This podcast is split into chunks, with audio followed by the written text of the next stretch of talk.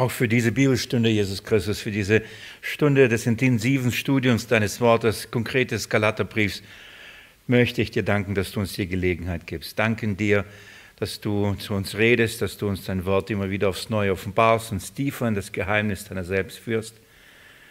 Bitten möchte ich auch für diese Stunde, Herr, dass du die Weisheit gibst, zu lehren heute. Wirklich, Jesus, in aller Schwachheit und Demut, im Bekennen, Herr, der Unzulänglichkeit, weiß ich, Jesus, wenn du, ähm, nur, du, du durch deine Gnade kannst reden, gebrauchen, lass mich kein Hindernis sein, äh, damit die Geschwister dein Wort hören können, dass ähm, der Segen zu ihnen, zu ihnen kommt und ähm, in, in ihren Herzen Glauben und Erkenntnis bewirkt. Jesus, ähm, darum bitte ich dich, in aller Gnade, auf die berufe ich mich, auf die hoffe ich. Danke, danke dafür. Danke, dass wirklich auch heute Abend wieder Geschwister da sind, ähm, hier vor Ort da sind, die dich und dein Wort lieben, die es lesen, verstehen wollen, auch begreifen wollen, was wir gerade studieren.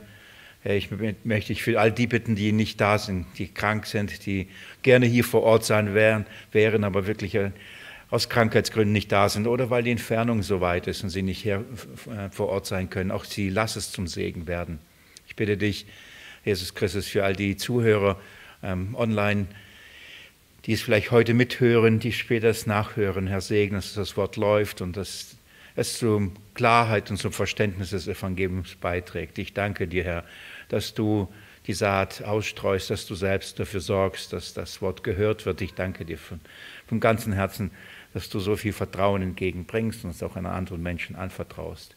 Danke, danke dafür. So segne diesen Abend in deinem Namen. Darf ich es bitten, will ich es bitten. Amen. Ihr Lieben, darf euch bitten, Galaterbrief aufzuschlagen. Noch einmal Kapitel ähm, 4. Galaterbrief Kapitel 4. Wir ähm, studieren gerade einen sehr persönlichen Abschnitt des Apostel Paulus, in dem er sehr persönlich wird und das Anliegen an die Galater äußert. Da sind wir in den letzten Versen dieses persönlichen Abschnitts, die Verse 19 und 20, die lese ich euch gerne noch einmal vor, dann nehme ich euch dann noch mal hinein, vor allem diejenigen, die vielleicht äh, nicht so regelmäßig bei der Bibelstunde dabei sind, damit ihr wisst, was wir gerade tun und was wir gerade studieren. Also wir schauen uns ähm, das nochmal an, Kapitel 4, die Verse 19 und 20. Da heißt es, meine Kinder, um die ich abermals Geburtswehen erleide, bis Christus in euch Gestalt gewonnen hat. Ich wünsche aber, jetzt bei euch anwesend zu sein und meine Stimme zu wandeln, denn ich bin wegen euch im Zweifel. Das ist ähm, der Abschluss dieses persönlichen Teils vom Apostel Paulus, in dem er äh, voller Sorge sich an die Galater nochmal wendet und ganz kurz, für eine wirklich für eine sehr kurze, aber intensive Zeit seine Argumentation verlässt und sein Herz ähm, ein Stück weit öffnet, nicht nur ein Stück weit, sehr sogar öffnet und ihnen ähm, seine Sorge um sie mitteilt. Ähm, der letzte Satz macht es deutlich, dass er sagt, ähm, denn ich bin wegen euch im Zweifel. Warum ist er nochmal im Zweifel? Ähm, nachdem sie das Evangelium mit Freuden aufgenommen haben, in großer Dankbarkeit, in großer Gewissheit angenommen haben. Und Paulus zog weiter, kamen falsche Lehrer, andere Lehrer, judaistische Lehrer, das heißt ähm, Lehrer vom Judentum. Und sie kamen und predigten ähm, in diesen Gemeinden, lehrten in diesen Gemeinden. Und sie sagten und brachten ihnen bei, dass ähm, das Evangelium von Jesus Christus so nicht reicht. Und dass sie immer noch das mosaische Gesetz halten müssen, das ist von Gott, das ist Gottes Wille und dass sie genauso nicht nur die Juden, auch die Heiden an das mosaische Gesetz gebunden sind, das heißt an, die, an das Gesetz, das durch Mose äh, gegeben worden war, so wie es in, in, dem, in den fünf Büchern Mose entfaltet wird, so sind äh, sie daran gebunden und das bis zum Äußersten sogar für die Männer bedeutet das Beschneidung. Das heißt wirklich in all diesen Dingen ähm, wie ein Jude leben, an den Reinheitsgeboten, an den äh, Festtagen und ähm, auch in der, in der Reinheit, und das heißt Proselytentaufe und eben die Beschneidung. Das ähm, verlangten sie und überraschenderweise glaubten das die Galater. Im Gegensatz zu dem, was Paulus das Evangelium verkündigt hatte, glaubten sie das, nahmen das an und das äh, durchsäuerte die Gemeinden, nicht nur eine, sondern einige Gemeinden in Galatien. Und als Paulus das mitbekommt, muss er sofort eingreifen und schreibt diesen sehr frühen Brief ähm, einer der ersten Briefe, den er geschrieben hat. Und da lesen wir, wie wichtig es ist, ähm, dafür für das Evangelium zu kämpfen. Und dieser Brief macht deutlich, dass Paulus es nicht darum über eine Frömmigkeitsfrage geht. Es geht nicht darum, ja okay, du willst halt so Gott, für, Gott leben und so Gott ehren, dann mach das, wir leben halt so und ehren Gott so, dann machen wir das so. Sondern wenn er das sagt, dann, dann macht er deutlich, wie, wie gefährlich das ist, wenn man in dieser Art und Weise das Evangelium vermischt und zu einem anderen Evangelium macht. Hier geht es nicht nur um, ein, um eine Frömmigkeit, hier geht es darum, ähm, um Rettung, hier geht es um ewiges Leben, hier geht es um Heil. Und darum kämpft der Apostel Paulus so intensiv. Das ganz grob zum Galaterbrief, zum An An Anlass. Und so argumentiert er, zeigt er auf, welche Rolle das Gesetz hat, warum Gott das Gesetz gegeben hat, warum es uns nicht mehr gilt und gel gelten darf sogar, warum das gefährlich ist und fatal für uns wäre, wenn wir das Gesetz äh, wieder für uns in Anspruch nehmen. Und ähm, nachdem er das alles entfaltet hat und bevor er zu zum, zum letzten Mal noch einmal einen Versuch startet und nochmal zeigt, wie man aber das Gesetz lesen muss. Ich, ähm, ein herrlicher Abschnitt ab Vers 21 äh, wird er das tun. Das, dazu kommen wir auch, vielleicht sogar heute, ich weiß es noch nicht. Ähm, ich weiß es wirklich nicht und ihr kennt mich. Ich möchte es, aber wir werden sehen, ob wir heute äh, dazu kommen. Ich habe mich auf jeden Fall für den Abschnitt schon vorbereitet. Äh, bevor wir dazu aber kommen, ähm, spricht er nochmal Sie persönlich an und sagt, was sein Anliegen ist, warum er so um die Galater eifert. Er, er, auf der einen Seite hat er gewarnt und sagt, Leute, schaut euch mal, der Eifer dieser judaistischen Lehrer und somit der Irrlehrer, er ist nicht gut. Es ist zwar viel Eifer, das sie aufbringen, aber es ist nicht gut, weil letztendlich es ihnen gar nicht um euch, um euer Heil geht, sondern es geht äh, ihnen nur, ähm, euch an sie zu binden. Sie wollen nur von euch profitieren. Alles Mögliche, was damit alles zusammentut, äh, hängt, ob finanziell oder Anerkennung, Ruhm, ähm, Bestätigung, was auch immer. Ähm, aber es geht letztendlich gar nicht um, um Gott, es geht gar nicht auch sogar ums Gesetz, es geht auch gar nicht um die Galater selbst, es geht eigentlich nur um die Lehre, um die, um, um sie selbst. Und Paulus macht es deutlich und sagt, das ist kein guter Eifer, den sie haben. Und dann sagt er aber, warum er so um die Galater eifert. Und da geht es darum, und das ist eine der herrlichsten zentralsten und wichtigsten Aufgaben im Dienst ähm, eines jedes, jeden Hirten, im Dienst am Evangelium. Das ist etwas, was zu, ähm, das ist die wahre Motivation. Und da muss man sich selbst immer wieder in dieses Licht stellen. Warum tut man das, was man tut? Warum investiert man sich? Warum macht man das? Warum bringt man die Energie und den Eifer auf? Warum? Und dann in diesem Licht muss man sich prüfen. Und Paulus schreibt und sagt, nochmal, ich lese Vers 19, meine Kinder, um die ich abermals Geburtswehen erleide, bis Christus in euch Gestalt gewonnen hat. Das ist der Grund. Nicht Selbstbereicherung, nicht Selbstanerkennung, es geht nicht um ihn, es geht nicht um uns, es geht um Christus und dass Christus in den Kindern Gottes, Christus in der Gemeinde Gestalt gewinnt, darum geht es. Das ist ein guter Eifer. Und ich ähm, habe das letztes Mal schon gesagt, ich wiederhole es nur ganz kurz. Das ist etwas, woran man merken kann, sich selbst, warum tut man, was man tut, aber auch die anderen prüfen kann. Wenn es Menschen wirklich um Christus geht, sind sie bereit loszulassen. Wenn sie, wenn, wenn sie wissen und sagen, okay, an diesem Ort werden sie Christus ähm, genauso lieben, in dem folgen, dann dürfen sie gehen. Ähm, man bindet es nicht an, an sich selbst, nicht an eine Ortsgemeinde, nicht an eine Organisation, an Christus. Und Christus ist weit mehr als zum Beispiel nur in Bettringen. Christus ist weltweit, sein Leib ist riesig. Es spielt keine Rolle, an welchem Ort, solange es bei Christus ist. Und mein Eindruck, und ich muss es so ernst es ist, muss ich sagen, mein Eindruck, dass die Gemeinde eher bereit sind, ihre Schäfchen in die Welt zu lassen, als in eine andere Gemeinde. Da ist da ist Katastrophe. Da bricht alles zusammen und da ist man Feind und böse und, und, und lieblos und alles Mögliche. Wie kann man nur die Gemeinde verlassen und in eine andere Gemeinde gehen? Als ob das die Sünde schlechthin ist. Aber die andere können in die Welt gehen, wenn ich jetzt in die Welt gehe, ähm, das ist sehr, sehr sehr flapsig gesagt, das muss man auch erklären. Aber ich sage so, wenn Sie mit, der, mit, dem Glauben nichts zu tun haben wollen, wenn Sie mit der Gemeinde nichts zu tun haben, okay, dann, dann da, ich sage so, die lässt man eher in Ruhe als die, diejenigen, die einen Ortswechsel oder einen Gemeindewechsel machen. Warum? Weil da auf einmal merken, da steht es in Konkurrenz. Ja, wieso ist das dann besser? Äh, lernen die besser? Predigen sie besser? Was ist besser und besser und besser? Und dann merkt man, das geht ja gar nicht um Christus und Gestaltgewinn, sondern sind wir schlechter? Ihr versteht, worauf ich hinaus möchte? Ähm, ich sage das jetzt nicht, um die anderen zu verurteilen, ich sage das, um uns selbst auch immer wieder zu, zu hinterfragen und zu prüfen. Ähm, nur als Beispiel. Der Ruben sitzt da ganz hinten jetzt mit seiner Familie. Ähm, wir bereiten ihn vor, er bereitet sich vor, eine Gemeindegründung äh, zu starten. Wobei haben sie schon begonnen. Als menschlich, ähm, als Bruder und als Gläubiger, das, das schmerzt weil ich weiß, gehört zu den regelmäßigen, zu denen, die kommen, die daran Freude haben, die unsere Gemeinde lieben und lieben gelernt haben. Und das tut menschlich weh, ziehen zu lassen. Aber ich weiß, da, an dem Ort gibt es Menschen, die wollen Christus genauso kennenlernen. Und, und dann sage ich, da, was ist mehr wert? Warum, um was geht es? Damit wir äh, groß und genug Mitarbeiter und alles haben, geht es um uns oder geht es wirklich um Christus? Und dann bin ich voller Freude und Dankbarkeit, dass sie diesen Schritt gehen und, und ähm, dieses Wagnis eingehen. Aber es geht um Christus. Er soll bekannt gemacht, er soll verkündigt werden. Und da, ist, ich muss mich permanent immer wieder selbst prüfen, ähm, was ist meine Motivation, Dinge äh, zu prüfen und eine Entscheidung zu treffen, ob es gut oder nicht gut ist.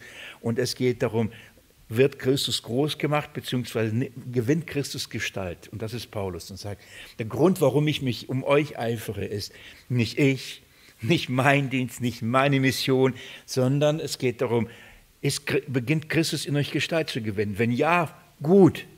Aber, und jetzt ist, schaut mal, denkt mit mir darüber nach. Jetzt kommen judaistischen Lehrer und die lehren das Gesetz. Ihr habt einen Eindruck, was das Gesetz alles sagt? Fangen wir an, du sollst Gott ehren, Gott lieben, vom ganzen Herzen, von ganzer Seele, von ganzem Verstand. Wenn es dort heißt, ähm, du sollst nicht lügen, du sollst nicht stehlen, du sollst nicht Ehe brechen, du sollst nicht begehren und, und, und. Kein Götzenbild machen. Wir kennen das. Und das sind ja, ist es etwas Schlechtes? Natürlich nicht, gell? So gesehen ist es ja nicht unsere Oh, Katastrophe. Jetzt kommen die und lehren das und sagen, Reinigung, Beschneidung, das Gesetz halten. Und Paulus hört das. Und jetzt schaut mal, was er sagt. Ich habe Sorge um euch. Ich bin wegen euch im Zweifel. Ja, warum? Da ist eine Gemeinde und auf einmal ist jetzt ihre Vision, wir halten das Gesetz. Da ist eine Gemeinde, wir wollen so leben, wie Moses gesagt hat. Und Paulus hört das und sagt, ich habe Sorgen wegen euch. Ich bin mittlerweile wegen euch wirklich im Zweifel. Wie kann es sein, dass, obwohl sie moralisch, ethisch einen so einen hohen Standard für sich genommen haben, dieser Fleiß und der Eifer und die, die, die, Verantwortung, sie sollen danach leben, so groß gemacht wurde und sie auch bereit waren, sich sogar beschneiden zu lassen. Irgendwann wird er sagen, wenn ihr wollt, dann lasst euch doch beschneiden, zerschneiden. So, wenn sie so viel bereit waren, warum macht er sich Sorgen? Warum? Wenn, wenn das Gesetz oder die Integration des Gesetzes im Evangelium nicht schlimm, nicht gefährlich, nicht falsch wäre, warum sagt Paulus, ich mache mir Sorgen? Liebe Geschwister, das ist der Punkt, wo ich, wo, wo ich sage, wir müssen genau hinhören, wir müssen genau hinschauen. Sehr schnell finden eben Ansprüche, Gesetze, Forderungen, Satzungen, ähm, in den Gemeinden, die kommen, man nimmt es an und das wird gepredigt, gelehrt und gelebt und ähm, niemand schreckt auf und sagt, gefährlich, gefährlich, ich bin im Zweifel. Paulus sagt, ich bin wegen euch im Zweifel. Warum? Liebe Geschwister, weil das nicht einen Christus ähnlicher macht. Das Gesetz vermag nicht, dich in das Bild Christi zu verwandeln. Guck mal, er sagt, an die Galater, die versucht haben, das Gesetz zu halten. Er sagt, ich bin wegen euch im Zweifel und erleide Wiedergeburt zu werden. Das sei ein sehr schmerzvoller Prozess, bis Christus in euch Gestalt gewonnen hat. Das heißt, er hat ja gar nicht in ihnen Gestalt gewonnen, obwohl sie versucht haben, das Gesetz zu halten. Stures Halten des Gesetzes macht uns nicht in das Bild Christi, verwandelt uns nicht in das Bild Christi. Das ist nicht der Punkt. Im Gegenteil. Je mehr sie das wollen, je mehr das eingefordert wird und je mehr sie darauf eingehen, umso mehr macht sich Paulus Sorgen, dass das nicht geschieht. Interessanteres ist doch auch folgendes, Paulus sagt, mein Anliegen ist, euch in das Bild Christi zu verwandeln. Was ist sein Anliegen nicht? Euch in, zum Gehorsam des Gesetzes zu führen. Das ist ja nicht sein Anliegen. Schaut mal, er kämpft ja dagegen, sagt, passt auf mit dem Gesetz. Und, ähm, und der Apostel Paulus, der Apostel Paulus, der das Fundament der Gemeinde gelegt hat, lehrt nicht, haltet das Gesetz. Im Gegenteil, er warnt sie davor, das zum Evangelium hinzuzufügen. Ich, ich, ich hoffe, ihr könnt meinen Gedanken ähm, folgen und die Ernsthaftigkeit dessen. Das ist etwas, was überall allgegenwärtig da ist und die Forderung und man denkt, ja klar, das ist doch wichtig und, und man erkennt aber nicht die Gefahr, dahinter, die dahinter steckt. Paulus hat sie erkannt und war. Was meint er? Bis Geburtswehen erleiden, bis, er abermals Gestalt, bis Christus abermals in euch Gestalt gewonnen hat. Also er sagt, mein Ziel ist, mein Motiv ist, Christus soll in eurem Leben Gestalt gewinnen. In welcher Form? Ich habe letztes Mal gegen Ende der Bibelstunde euch da schon ein bisschen mit hineingenommen. Das bedeutet nicht, dass sie äußerlich wie Christus werden. Wir haben das gelernt, dass wenn Jesus Christus kommt, wir in sein Bild auch dem Leib nach verwandelt werden. Aber jetzt bedeutet das, dass wir in sein Wesen verwandelt werden. Wenn er sagt, ich, bis Christus in euch Gestalt gewonnen hat, dann geht es darum, dass wir in, in gleicher Weise wie Christus reden und wie Christus handeln. Das ist das. Und interessanterweise ist das ein Gegensatz zu dem Halten des Gesetzes. Versteht ihr, was ich meine? Auf deiner Seite sagen sie, ihr sollt das Gesetz halten. Die, da stehen die Galater. Paulus sagt, nein, ihr müsst in das Bild Christi verwandelt werden. So zu denken und so zu handeln wie er. In, in, inwieweit ist das? Was, was, meinst du damit? Und auch da, ich habe euch Johannes 14 äh, letztes Mal vorgelesen, von, von, daher an dieser Stelle nur noch kurz an diese Dinge als Wiederholung. Wenn Jesus sagt, wer mich sieht, sieht den Vater, dann meint er nicht, dass wenn man Jesus damals angeschaut hat, man den Gott gesehen hat. Das ist nicht gemeint.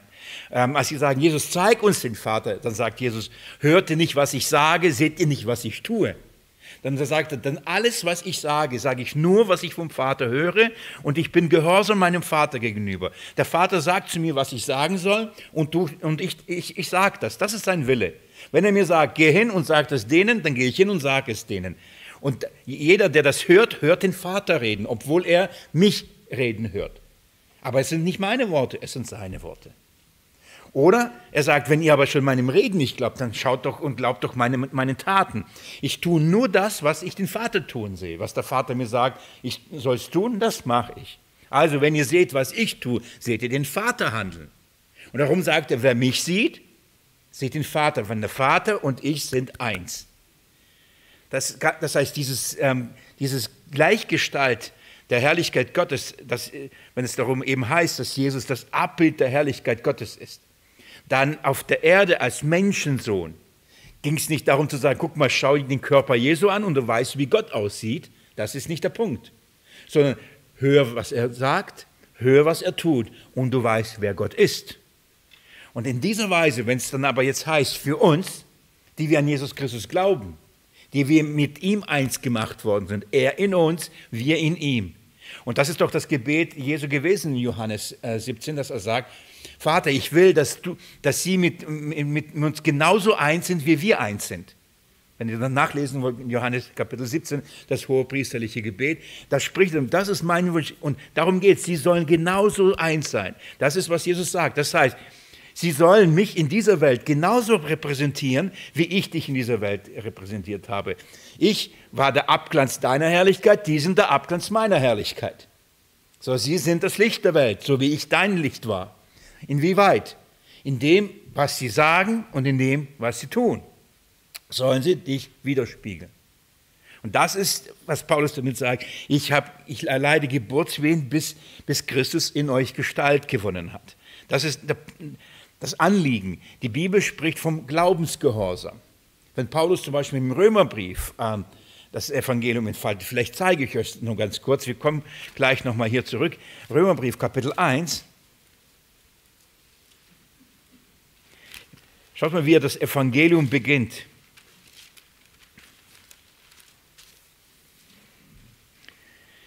Ich lese Kapitel 1 ab Vers 1. Da heißt Paulus, Knecht Christi Jesu, berufener Apostel, ausgesondert für das Evangelium Gottes. Hier geht es um die gute Nachricht von Gott. Und dann sagt er, dass er durch seinen Propheten in heiligen Schriften vorher verheißen hat, also wir wissen, das Evangelium Gottes ist schon im AT verkündigt, über seinen Sohn aus der Nachkommenschaft Davids, gekommen nach dem Fleisch nach. Also wir wissen, was das Evangelium ist. Jesus Christus. Und zwar aus der Linie Davids.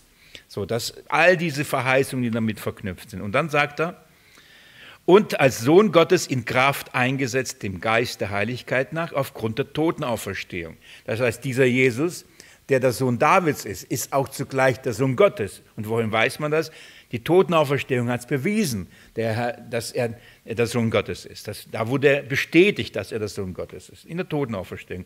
Guck mal, das ist Briefkopf, das ist eine kurze Einleitung und da steckt schon so viel drin. Und dann sagt er folgendes, worauf ich hinaus möchte, ähm, in Vers 5.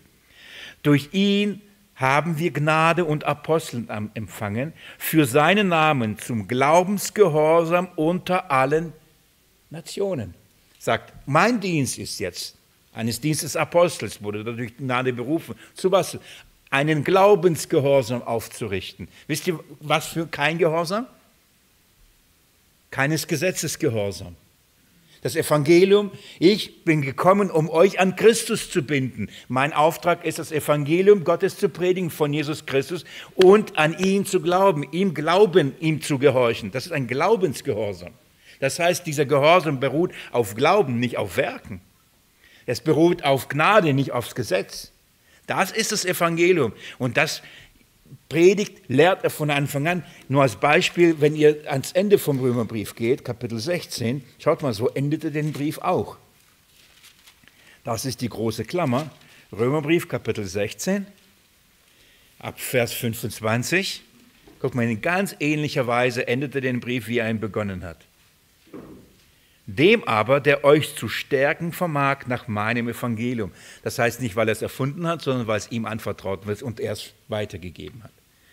Und der Predigt von Jesus Christus. Darum ging es die ganze Zeit. Der Predigt von Jesus Christus nach der Offenbarung des Geheimnisses, das e ewige Zeiten hindurch verschwiegen war, jetzt aber offenbar und durch die prophetische Schriften nach Befehl des ewigen Gottes zum Glaubensgehorsam an alle Nationen bekannt gemacht worden war. Eine herrliche Zusammenfassung.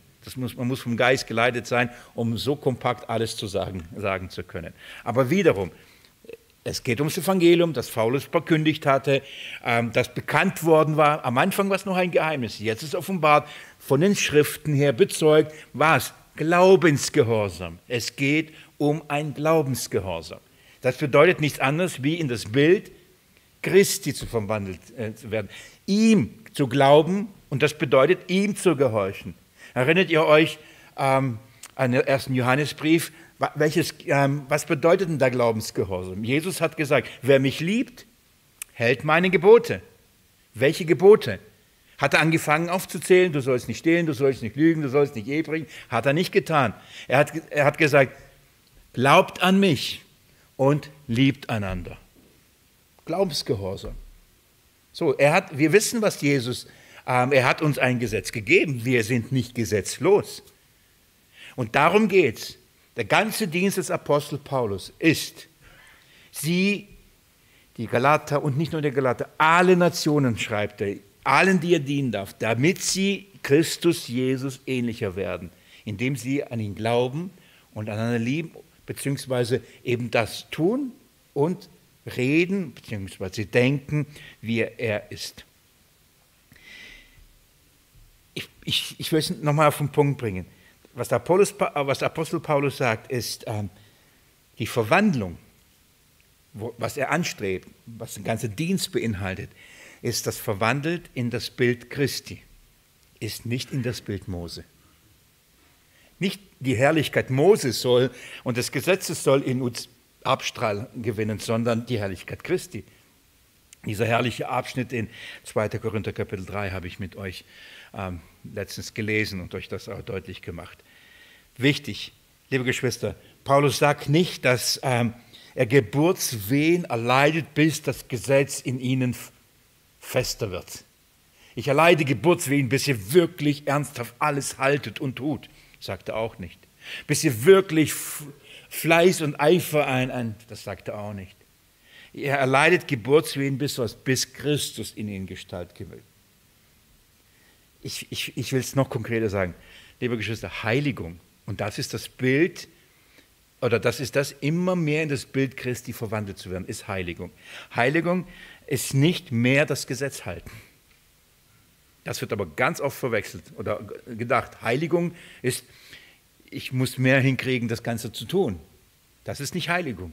Heiligung bedeutet, mehr zu sein wie Jesus. Das ist Heiligung. Wie kann das geschehen? Das werden wir gleich hier in den Versen sehen. Bevor ich euch das zeige, was Paulus sagt, wie das geschehen kann, ähm, mache ich einen kleinen Exkurs. Und den habe ich schon lange vor zu tun, habe nur auf die Gelegenheit gewartet, um es zu tun. Das ist, wird kein Riesenexkurs sein, aber ich möchte etwas euch aufzeigen, damit wir hier gut unterscheiden, auch gut prüfen können. Denn mir scheint, und das hoffe ich nicht arrogant, wenn ich das sage, dass da eine gewisse Unkenntnis oder Unwissenheit da ist, nicht nur vom Inhalt, sondern auch von den Begrifflichkeiten. Ich möchte über zwei ähm, Dinge reden, über zwei Arten im Umgang des Gesetzes. Die haben sogar in der Theologie Namen, und zwar schon sehr lange bekommen.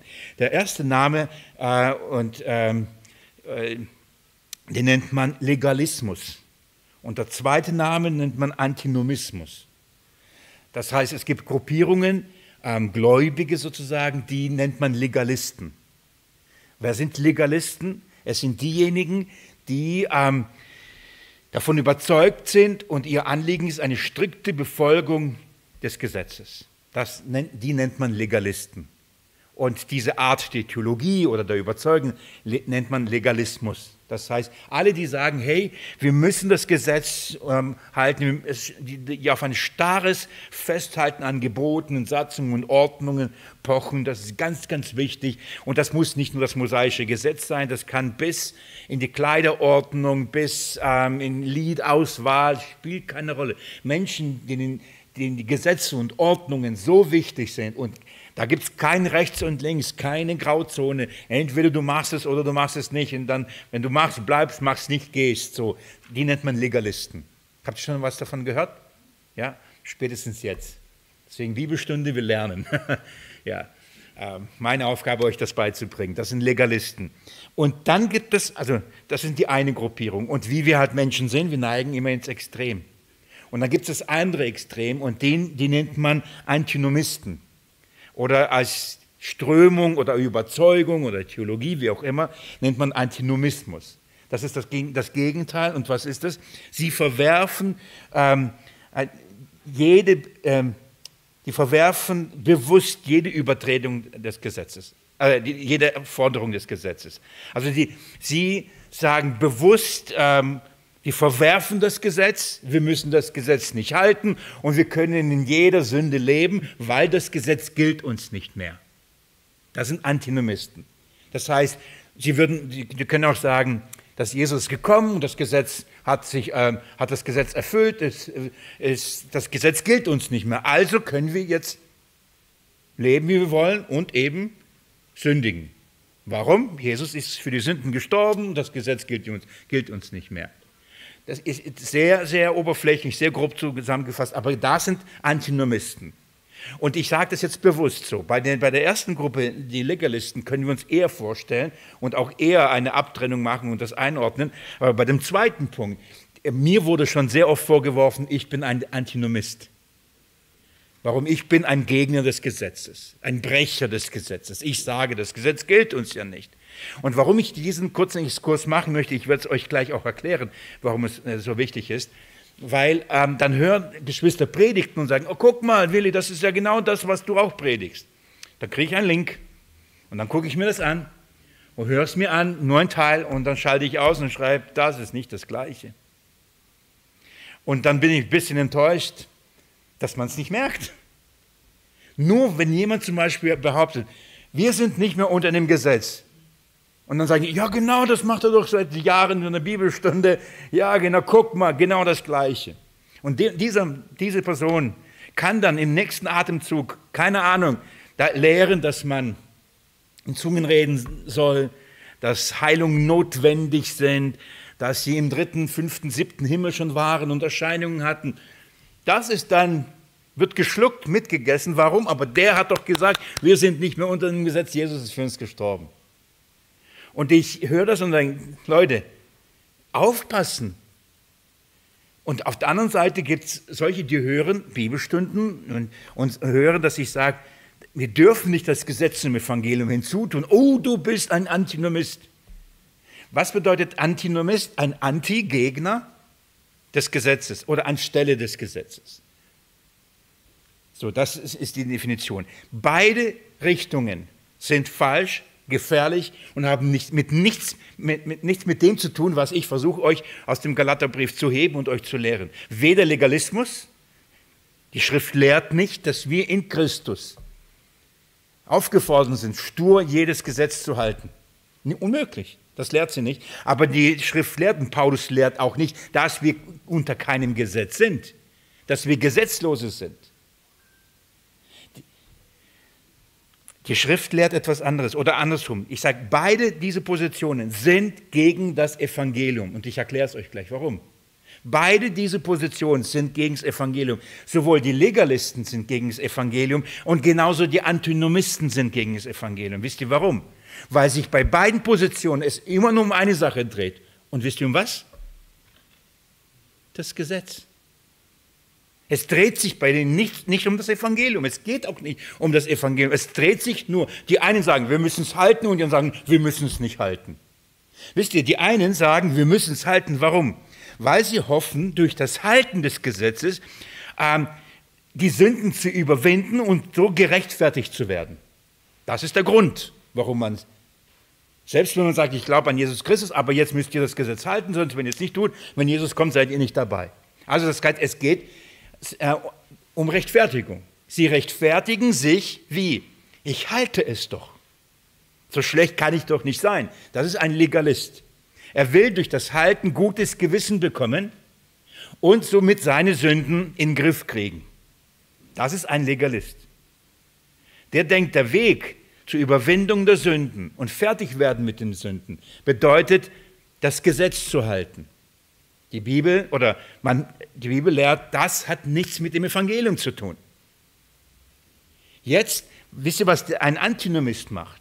Er geht, äh, geht, also geht, ähm, fällt auf der anderen Seite runter und er will sich auch rechtfertigen. Und zwar, er rechtfertigt ebenfalls seine Sünden. Nur bei ihm geht es nicht um die Sünden zu überwinden. Er sagt, meine Sünden ist egal, ob ich sie tue oder nicht, denn ich bin ja nicht unter dem Gesetz.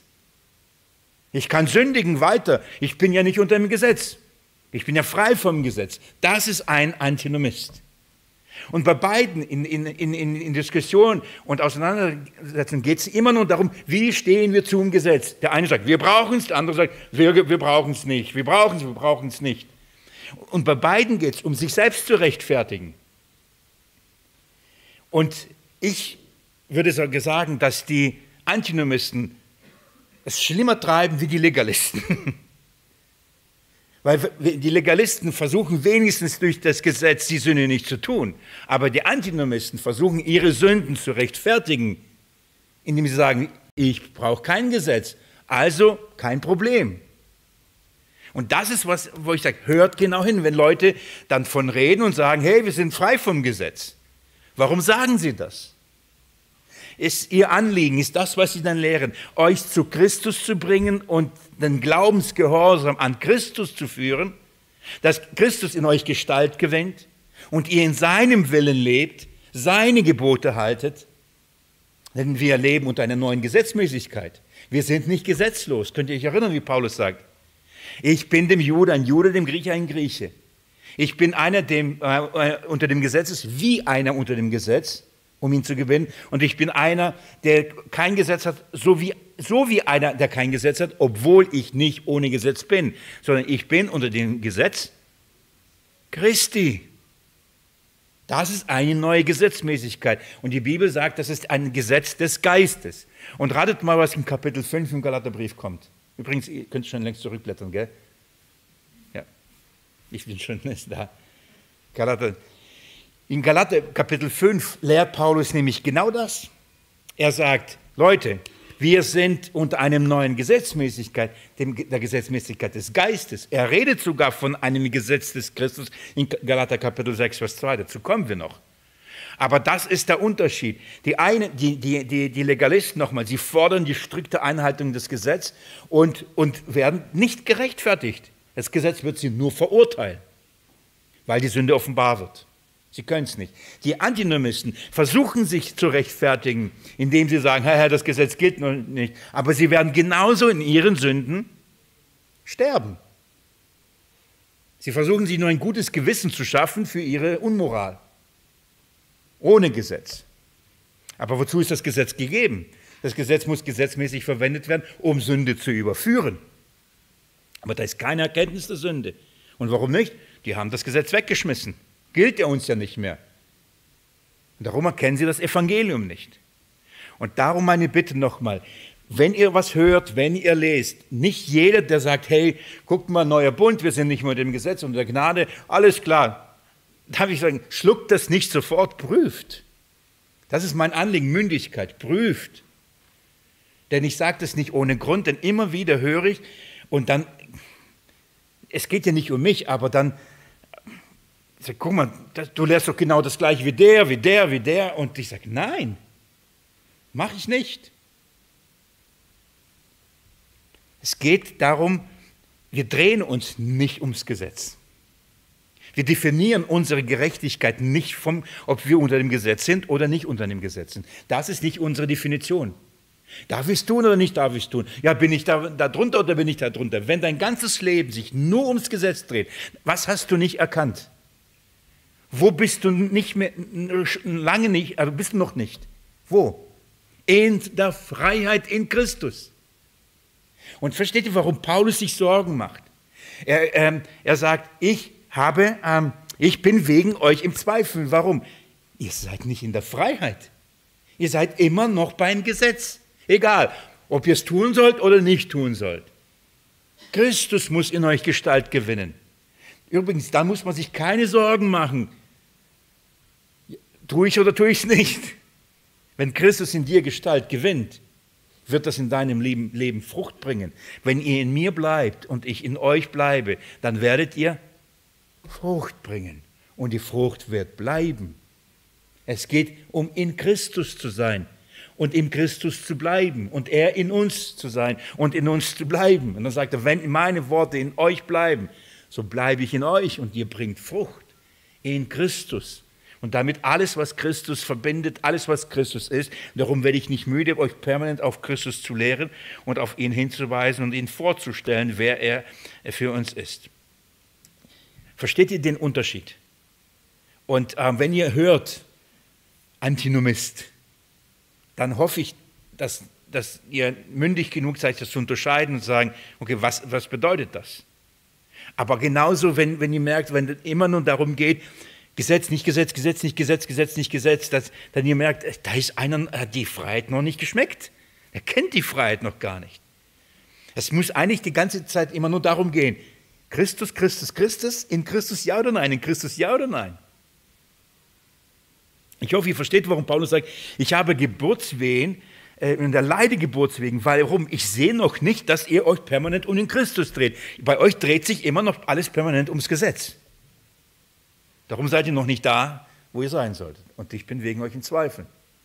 Und weil ich euch gegenüber im Zweifel bin, ähm, sagt er, und jetzt kommen wir zu Vers 20, damit wir diesen Abschnitt heute auch wirklich beenden. Ich wünsche aber jetzt, bei euch anwesend zu sein und meine Stimme zu wandeln, denn ich bin wegen euch im Zweifel. Er sehnt sich danach und sagt, ich möchte bei euch sein. Ich muss, ich würde so gern wieder vor Ort sein. Warum? Damit er jetzt durchgreifen kann oder ähm, ich, es ist so, ist das Hilflosigkeit, ich bin nicht da. Warum will er unbedingt ähm, da sein? Er, hat wirklich ein ganz, das ist ein herzliches Verlangen. Das ist eine starke Notwendigkeit. Er würde gerne da sein. Und er sagt, warum er da sein möchte. Schaut mal, ich wünsche aber, oh, das ist eine, wirklich eine Sehnsucht, tiefer Ausdruck, dass, oh, das, so gern wäre ich jetzt bei euch. Und jetzt schaut mal, warum. Um meine Stimme zu wandeln. Und meine Stimme zu wandeln. Das heißt, ich würde gern da sein und zu euch reden. Wir können andersrum, um euch lehren, damit ihr das Wort nochmal hört.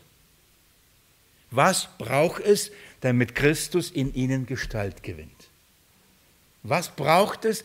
Was ist der Auftrag? Wie wird Christus in den Galatern Gestalt bekommen? Was ist ähm, der Weg dahin? Was ist das Mittel dazu? Und Paulus sagt, das Wort, ihr sollt hören. Ich muss kommen. Ich fange an, von neuem zu lehren. Ich beginne. Liebe Geschwister, seid mir nicht böse. Das ist der Grund, warum ich wieder mit dem Galaterbrief angefangen habe. Nach zehn Jahren Lehrdienst in dieser Gemeinde. Es kamen Dinge, Fragen, Situationen, wo ich dachte, Geburtswehen. Ich dachte, es ist klar. Es dachte, und dann, nein, das Wort muss, man muss wieder anfangen. Neue sind dazugekommen, andere sind weggegangen und dann man muss, da beginnen wir noch einmal legen wir nochmal die Grundlage. Und ich, Paulus sagt, ich würde wieder da sein. So wie, wie am Anfang bei ihm war. Und er sagte, was war das für eine Glückseligkeit? Was für eine Freude war das, als ich euch das Wort verkündigte? Als ich bei euch war und das Wort wandeln dürfte. Was hat das Wort bei euch gemacht? Die Verkündigung des Evangeliums. Und er sagt, mein Wunsch ist, ich würde gern wieder da. Ich würde wieder kommen und dann fange ich wieder an und fange wieder an zu lehren, meine Stimme zu wandeln. Das heißt, ich, ich, das ist ein schönes Bild. Das, das muss überall, das muss gehört werden. Ich, ich will, dass es überall hinkommt. Alle sollen es nochmal hören. Ich will es nochmal erklären. Ich will nochmal das Evangelium predigen. Er sagt nicht, ich würde kommen und so schreien und dann würdet ihr auf mich hören und euch schimpfen und, und dann würde ich gerne meine Stimme erschallen lassen. Das ist nicht, was er sagt. Ich wünsche bei euch zu sein, um mit euch das alles nochmal zu erklären und das Evangelium euch nochmal vorzustellen. Und er erklärt, warum. Denn ich bin wegen euch im Zweifel. Das ist der Grund. Ich glaube, ihr habt es noch gar nicht richtig verstanden, oder wie? Was das Evangelium ist. Habt es noch gar nicht wirklich ergriffen, was der Unterschied zwischen Gesetz und Evangelium ist. Ich, ich würde so gern wieder da sein und ich würde gern nochmal mit euch darüber reden. Ich würde es gerne nochmal erklären. Das ist, was er hier meint. Aber ich möchte auf etwas ähm, hinweisen. Schaut mal, wovon ist Paulus äh, ähm, überzeugt? Wovon ist, wie wird Christus in den Gestalt gewinnen? Wie geschieht das? Durch das Wort. Durch das Wort. Das ist ja das, was er in Korinther erklärt hat. Wir, wenn wir jetzt das Wort lesen, das Evangelium hören, wir haben keinen Vorhang mehr. Wir sehen da die Herrlichkeit Christi und werden verwandelt von der Herrlichkeit zu der Herrlichkeit, wie es dem Herrn, dem Geist geschieht.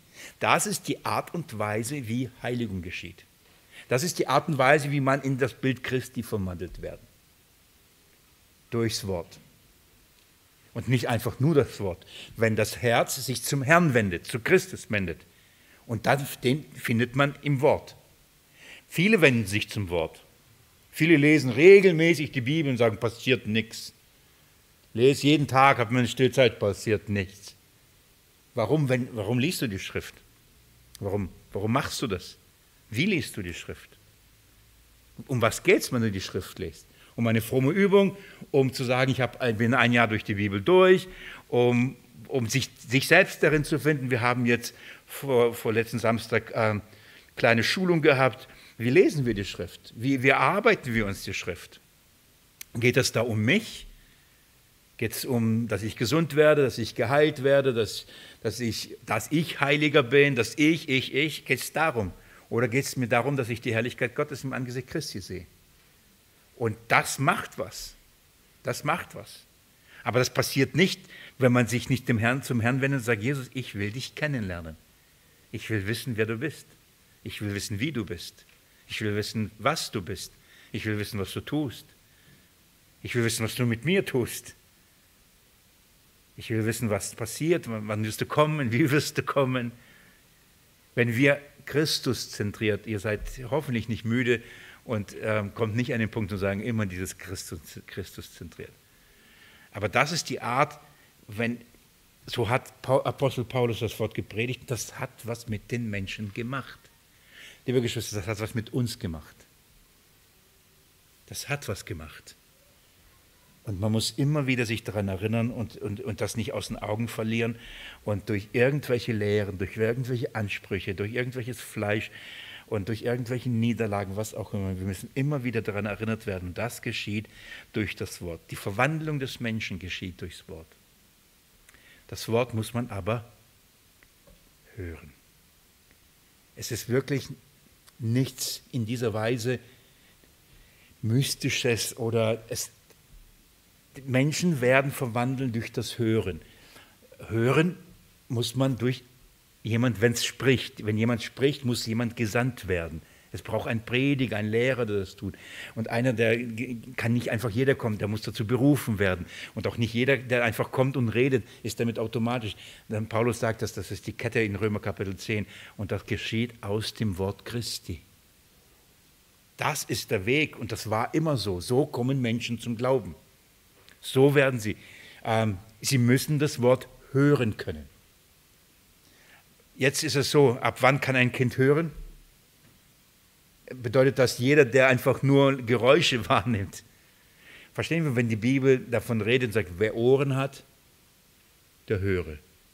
Das heißt, es geht nicht einfach nur auch dann automatisch um unser, wie nennt man das, das Organ, sondern es geht da, dass, dass wir geistliche Ohren bekommen haben, dass Gott die Fähigkeit schenkt, dass wir dieses Evangelium hören können und verstehen können. Sonst, wenn das nicht passiert, keine Verwandlung. Da sitzt man da und denkt man vielleicht, okay, wann ist endlich fertig mit der Bibelstunde? Gut, noch fünf Minuten. Aber wir haben ja noch gebetet, das heißt noch zehn Minuten. das, ich kenne es selbst. Ich kenne es selbst von Kindheit aufgewachsen in der Gemeinde, immer oben in der Empore, fast immer vorletzte Reihe gesessen und habe da in dieser eineinhalb Stunden Gottesdienst mein Leben geplant, meine Autos, Motorräder repariert im Kopf, meine Bilder gemalt, meine Zukunft mir vorgestellt, alles Mögliche und war anwesend, aber geistig alles andere war ich abwesend. Warum? Ich hatte keine geistliche Ohren. Ich kann mich erinnern, als der Herr mich brach und mir diese Ohren gab. Und ich habe die Welt nicht mehr verstanden.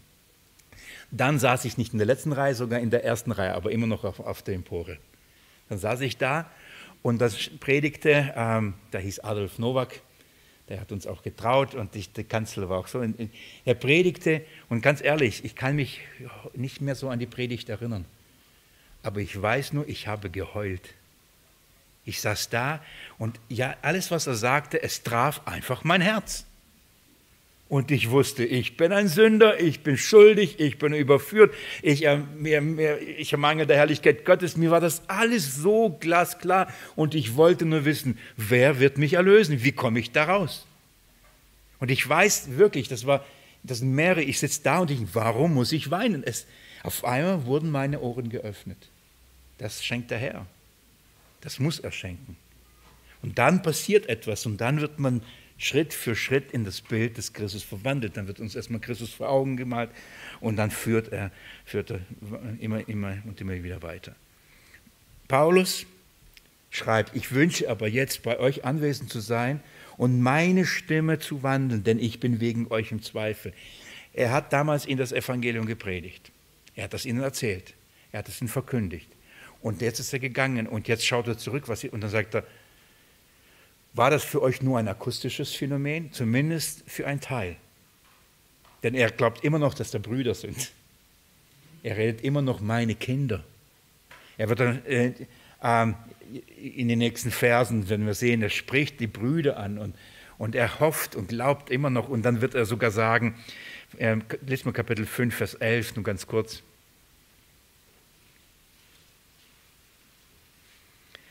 Ich aber, Brüder, wenn ich noch Beschneidung predige, warum werde ich noch ähm, verfolgt? Nee, nee, Entschuldigung, Vers 10, Vers 10. ich habe Vertrauen zu euch im Herrn, dass ihr nicht anders gesinnt sein werdet. Entschuldigung, das wollte ich vorlesen. Das heißt, nachdem er alles schreibt, gegen, äh, gegen Ende sagt er dann, aber ich habe Vertrauen. Vorhin sagte er, ich bin wegen euch im Zweifel. Aber sagt, der Herr hat doch auch unter euch welche. Er, er, hat noch nicht komplett aufgegeben. Darum kommt übrigens Vers 21 und dann kommt noch Kapitel 5 und Kapitel 6. Er hat noch nicht aufgegeben. Und wenn er auch nicht buchstäblich anwesend sein kann, um seine Stimme äh, zu wandeln, das heißt zu ihnen zu reden, dann nimmt er sich wenigstens Zeit und schreibt ihnen. Schreibt ihnen einen Brief, dass sie es wenigstens hören, dass sie es wenigstens lesen können. Weil er sagt, ich will euch nicht aufgeben. Er gibt sie in Galater nicht auf. Und darum dreht er noch mal eine Runde, dreht noch einmal eine Runde. Aber der Zweifel, worauf bezieht, bezieht sich der Zweifel? Er sagt nicht, ihr wart Kinder Gottes und ihr seid hier keine mehr. Das ist nicht, wovon er redet. Er, er, er, es ist so, wie in einer Gemeinde. Menschen hören, Menschen ähm, sagen, oh, voll gut, sind begeistert vielleicht. Und die Zeit zeigt, ob das nur eine rationale und natürliche Geschichte war, ob das oder ob das wirklich geistliche Ohren waren, die da. Ich könnte euch vorstellen, manche Geschwister sitzen oder manche Menschen sitzen jahrelang in, in, in, im Gottesdienst. Von Kind auf gehen sie mit und sitzen da, sitzen da, am Anfang gezwungen von den Eltern, irgendwann mal sich daran gewöhnt einen Freundeskreis gefunden und denkt, ja, so falsch kann nicht sein und wie auch immer. Es gibt so viele Gründe, warum man mitgeht und dabei ist und dann irgendwann mal gewöhnt ist und irgendwann mal ist ein Fleisch und Blut und dann ist man religiös und dann lebt man so ein Leben, bis man alt ist, kann sein. Und es, und es kann sein, da kommt jemand und ähm, predigt etwas und die haben 30, 40 Jahre immer nur das Gleiche gehört. Nur als Beispiel. Nur wenn du nicht Buße tust und in die Disco gehst oder Kino schaust, Fernseher schaust, dann gehst du in die Hölle. Das, und dann kommt jemand und sagt, nein, stimmt nicht. Ich kann mir vorstellen, allein, rational, wieso nicht? Und derjenige, der nicht gerade sich selbst gern kasteit würde, sagt, das ist aber eine schöne Nachricht. Ach, danke und auf einmal hören sie etwas anderes. Und es kitzelt die Ohren. Es ist mal was anderes. Und das kann man so annehmen und sagen, oh, doch, das finde ich gut. Endlich mal einer, der nicht immer nur Gericht predigt. Oder da gibt es eine Gemeinde, da wird immer nur Gnade, Gnade, Liebe, Liebe, aber nie die Ernsthaftigkeit, Heiligkeit Gottes. Und dann kommt jemand und sagt, aber Gott ist heilig. Noch endlich mal einer, der Gericht predigt. Und das kitzelt ebenfalls Ohren, obwohl es geistliche Wahrheiten sind, obwohl an den Wahrheiten an sich selbst nicht, nicht, nicht falsch ist. Aber man kann es auf einer Ebene hören und sagen, ja, das war gut heute. Aber das nicht mit geistlichen Ohren hören, sondern mit Ohren, die 30 Jahre endlich mal was Neues. Und so kann man Wahrheiten äh, predigen und man da sitzt da und sagt, ja, das war interessant. Man kann den Geist intellektuell kitzeln. Ich könnte mit griechischer Sprache, mit Grammatik und sagen, oh, interessant, habe ich noch gar nicht entdeckt. Geht alles. Aufbau, Struktur, kann man alles machen. Machen die Theologen, Gelehrten. Es kann alles unser intellektuell herausfordern. Und man kann sich das auf einem akademischen Niveau, kann man sich mit der Bibel beschäftigen und Dinge herausfinden. Darüber kann man nur staunen. Das ist wie eine, wie eine Challenge, wie eine Aufgabe rauszufinden, rauszufinden, was noch keiner rausgefunden hat. Mensch, der findet da Sachen raus. Das würde ich auch gerne machen. Geht alles. Hat aber nichts mit geistlichen Ohren zu tun. Und die gleichen Wahrheiten können sein, dass die bei anderen, aber die geistlichen Ohren etwas auslöst, wo sie sagen, ah, das ist das Evangelium. Ich will mehr davon. Und nach außen sieht beides gleich aus. Aber wisst ihr, Woran man es erkennen wird, ob das beides gleich ist? Die Zeit. Die Zeit. Und dann muss jemand nur anderes kommen und etwas anderes lernen. Und dann sind sie, das ist aber interessant, und zack, sind sie bei dem. Da muss nur einer kommen, und ich sage das immer wieder, ein besseres Argument bringen, eine höhere intellektuelle Stufe erreichen, rhetorisch brillanter reden, besser argumentieren, und dann sind die Leute. Und ich rede das nicht theoretisch, das rede ich aus meinem persönlichen pastoralen Lehrdienst. Habe genug solche, die zum Beispiel begeistert waren, als ich sagte, Leute, wir müssen die Bibel Christuszentriert lesen. Und sie waren angetan davon. Und heute sind sie komplett woanders. Und ich rede nicht nur von einer Person, falls jemand da sitzt, ah, der denkt bestimmt an den. Es gibt mehrere. Es gibt mehrere. Man kann das Ganze intellektuell machen, aber darum geht es nicht. Und Paulus, ich denke, dass er in dieser Weise sagt, ich frage mich, habt ihr es wirklich erkannt, Galater? Das ist, wenn er sagt, ich bin wegen euch in Zweifel. Und worin ist der Zweifel? Ich, Christus in euch, die Hoffnung der Herrlichkeit. Die Fülle Gottes in ihm leibhaftig und wir sind in ihm zur Fülle gebracht. Darf ich ganz kurz Kolosserbrief kurz nochmal aufschlagen? Das ist so ein herrlicher Brief, gell? Aber ganz ehrlich, welcher Brief ist nicht herrlich? Kolosserbrief, ganz kurz. Gib mir einen Moment. Kolosser 1. Vers 15. Lass mich nur ein, zwei Verse vorlesen. Da heißt es, es geht um Christus. Er ist das Bild des unsichtbaren Gottes. Ja? Kolosser 1, Vers 15. Ich hoffe, ich sage die Verse richtig an. Er ist das Bild des unsichtbaren Gottes. Das ist das Bild, übrigens, in das wir verwandelt werden sollen. Er ist das Bild des unsichtbaren Gottes. Dann wird vorgestellt, der Schöpfer. Dann geht mit mir weiter in, in Kolosser 2, Vers 24. Ich lese ich ab Vers 24. Nee, immer noch eins, eins. Nee, Entschuldigung, immer noch eins. Habe es von mir korrigiert und falsch gesagt. Ist eigentlich nur eine Seite, das klingt so, als ob ihr dann voll dann blättert. Jetzt freue ich mich in den Leiden für euch und ergänze in meinem Fleisch, was noch aussteht, von den Bedrängnissen des Christus für sein Leib. Das ist die Gemeinde. Eine tiefe Wahrheit. Christus hat gelitten, aber sein Leiden ist noch nicht fertig. Er muss noch weiter leiden. Wisst ihr, wie er Christus weiterleidet? In seinem Leib. Und das ist die Gemeinde. Und das muss noch vollendet werden. Das ist unser Weg. Das gehört dazu. Wir haben Anteil an den Leiden Christi. Vers 25. Ihr Diener bin ich geworden, auch nach der Verwaltung Gottes, die mir im Blick auf euch gegeben ist, um das Wort Gottes zu vollenden das Geheimnis, das von den Weltzeiten und von den Geschlechtern her verborgen war, jetzt aber seinen Heiligen offenbart worden ist. Ihnen wollte Gott zu erkennen geben, was der Reichtum der Herrlichkeit des, dieses Geheimnisses unter den Nationen sei. Und das ist Christus in euch. Ich ähm, weigere mich, diesen, diese Verse nur den Fackelträgern zu überlassen und sie hochzuhalten.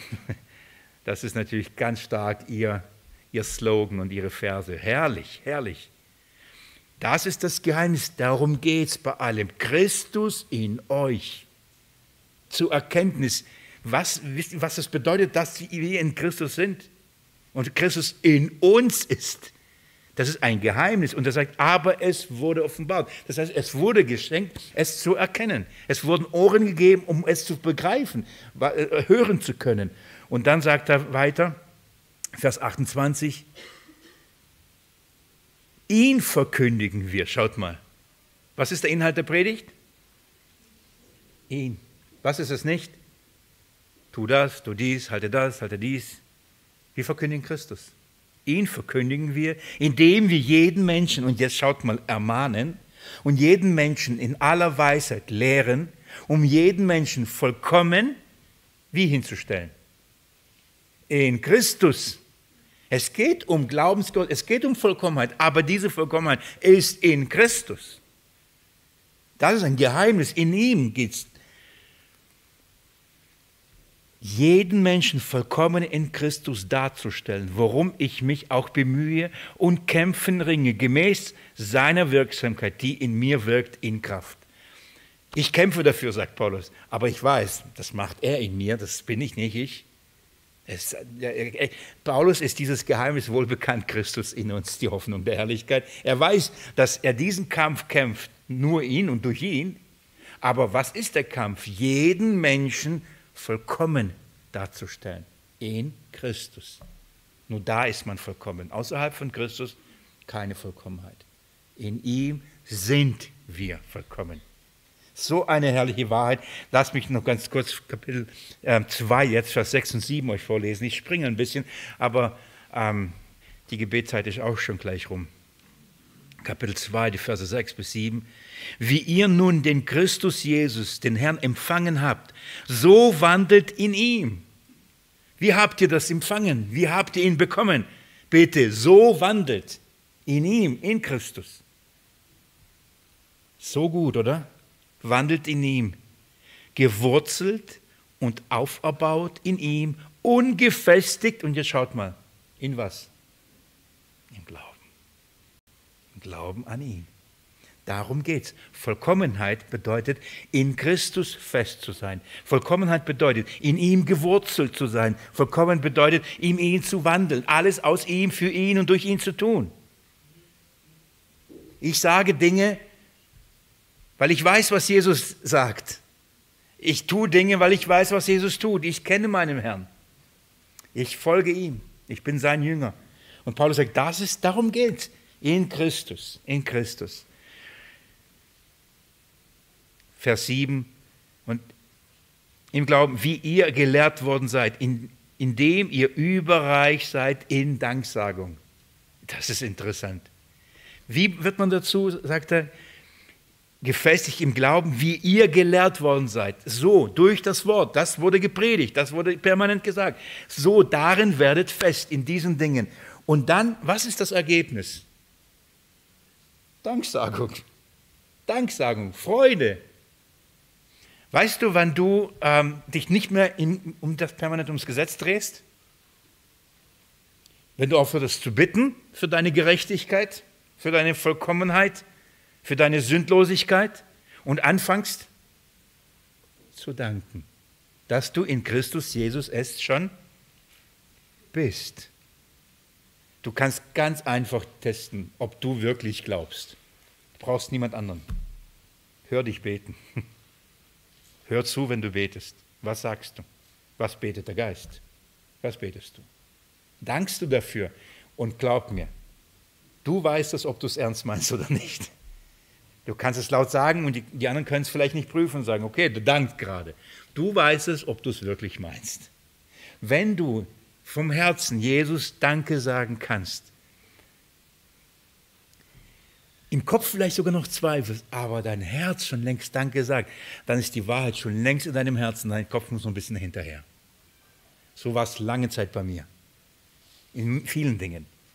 Vom Kopf habe ich noch bestimmte Dinge mich geweigert anzunehmen, weil ich anders gelehrt war. Aber mein Herz hat das schon lange gebetet. Ich liebe das, äh, das zu illustrieren oder das zu erklären an einem Beispiel, und zwar an der Erwählungslehre. So viel Streit und so viel Uneinigkeit und das kann nicht sein und falsch und Irrlehre und alles Mögliche. Geht gar nicht. Und dann kommen die Menschen zu mir und wie kann wie so wie was? Und dann sage ich, ähm, wie betest du?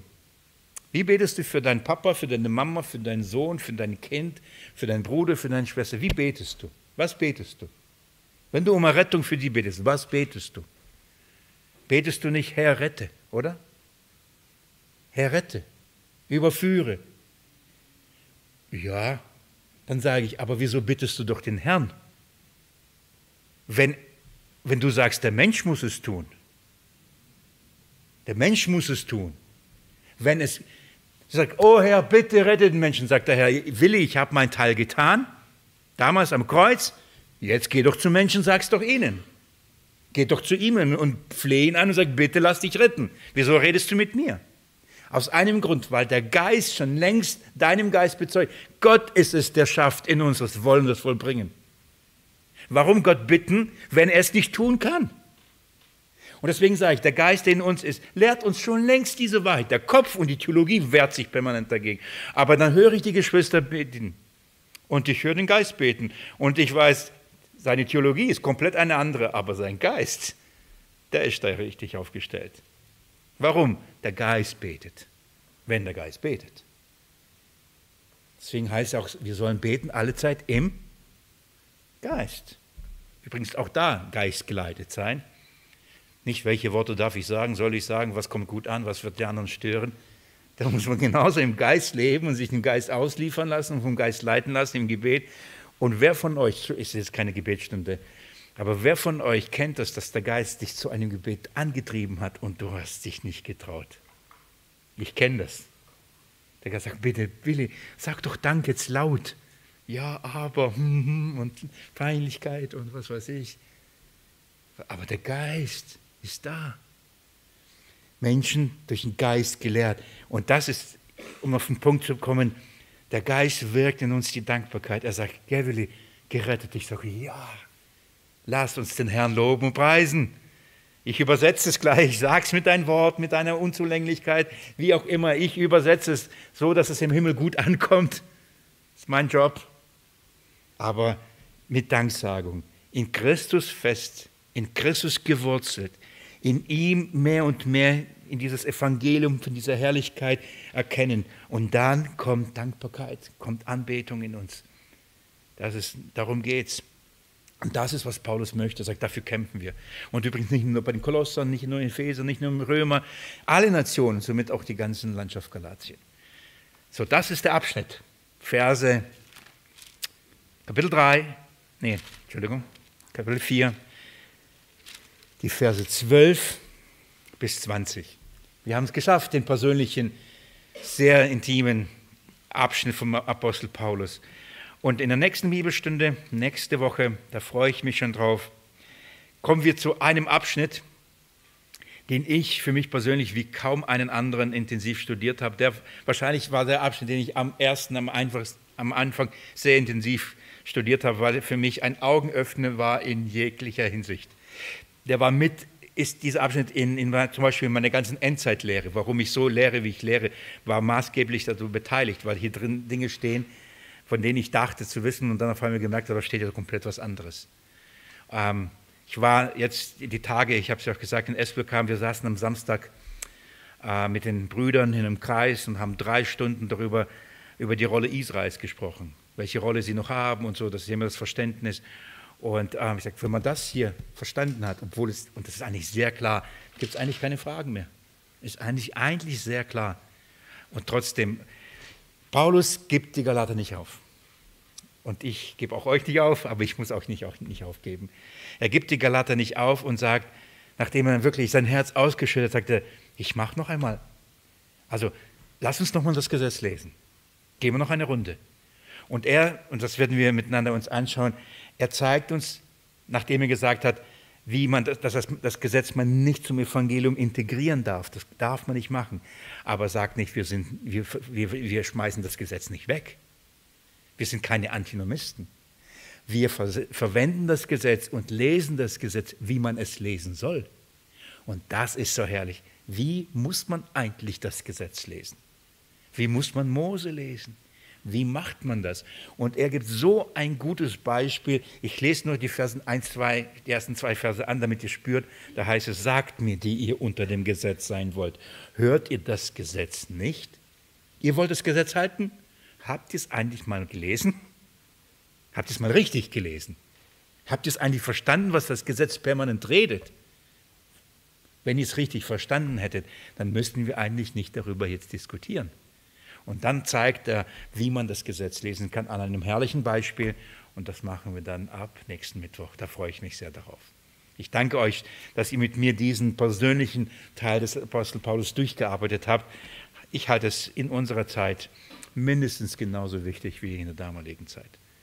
Wirklich mindestens genauso wichtig. Ich würde gern beten.